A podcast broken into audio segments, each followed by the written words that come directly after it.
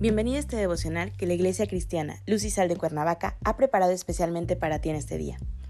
Te animo a que prepares tu corazón y dispongas todo lo necesario para escuchar la palabra que nuestro Dios ha preparado especialmente para ti el día de hoy. ¿Listo? Vamos a comenzar. Hola, te recordamos que seguimos en la serie El amor que debemos a Dios, con el tema de hoy, guardando. Acompáñame con tu Biblia a Deuteronomio 7:9, que dice así.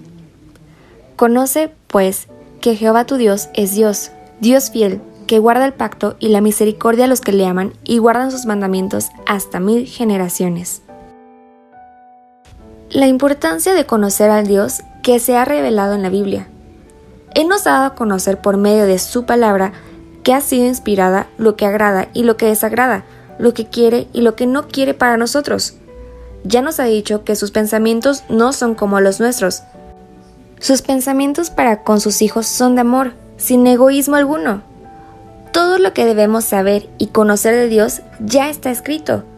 De lo que debemos conocer y saber no nos ha ocultado nada. Dios es Dios fiel y Dios de pactos. Él es inmutable, nunca cambia, lo que nos da la certeza de que el Dios de Abraham, de Isaac y de Jacob es el mismo Dios que se ha revelado desde el siglo y seguirá siendo Dios hasta el siglo. Pacto es un acuerdo, una alianza, trato o compromiso en donde interviene dos o más partes. Dios, como una de las partes de ese pacto, nos ha dado su palabra de bendecirnos. Por la otra parte, nosotros quienes hemos decidido hacer pacto con Él, adquirimos el compromiso y responsabilidad de ser obedientes. La bendición por parte de Dios y la obediencia por la parte humana fija la fidelidad que debemos a los términos del pacto y desde luego se fijan las pautas a seguir. Quienes hemos aceptado a Cristo en nuestro corazón, hemos hecho pacto de obediencia con el Padre.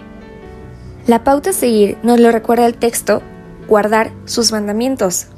La manera en que Dios quiere y nos pide que la amemos es guardando sus mandamientos de tal manera que Él será nuestro Dios y nosotros seremos por pueblo de Él.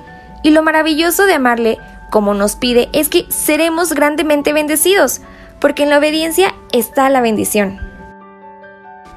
Y déjame decirte que Dios no se queda con nada.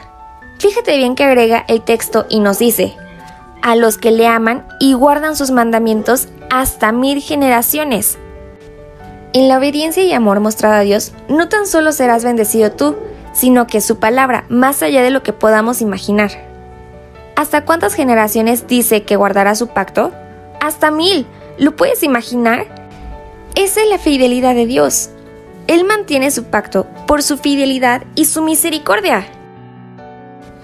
¿Crees que Dios se equivoca al decirnos cómo le gusta que le amemos?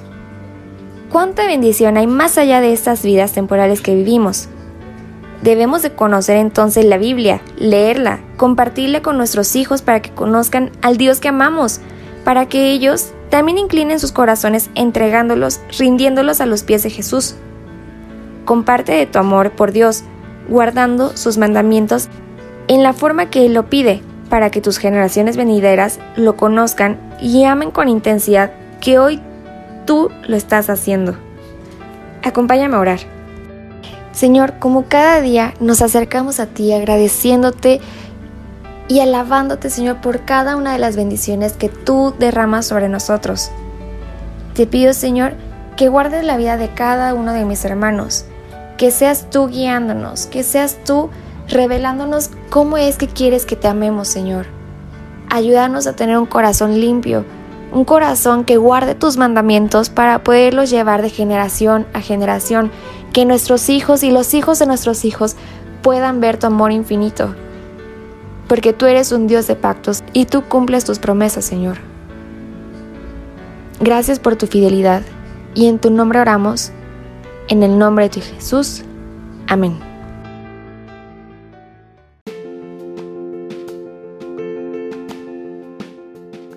Ha sido un placer compartir la palabra contigo el día de hoy.